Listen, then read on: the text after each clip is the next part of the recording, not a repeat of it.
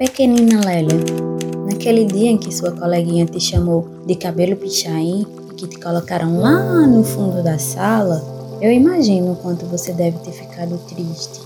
Quer dizer, eu lembro que você chegou chorando e a mamãe desesperada não te acolheu, não te abraçou.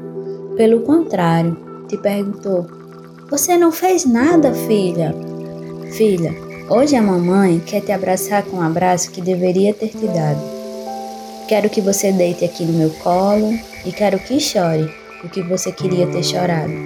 Eu sei que você chorou sozinha. A mamãe vacilou.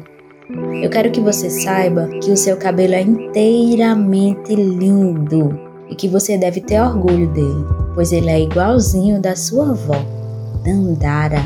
E ela foi uma grande mulher e uma grande heroína. E é na história da vovó e de tantas outras crianças como você que você deve se abraçar.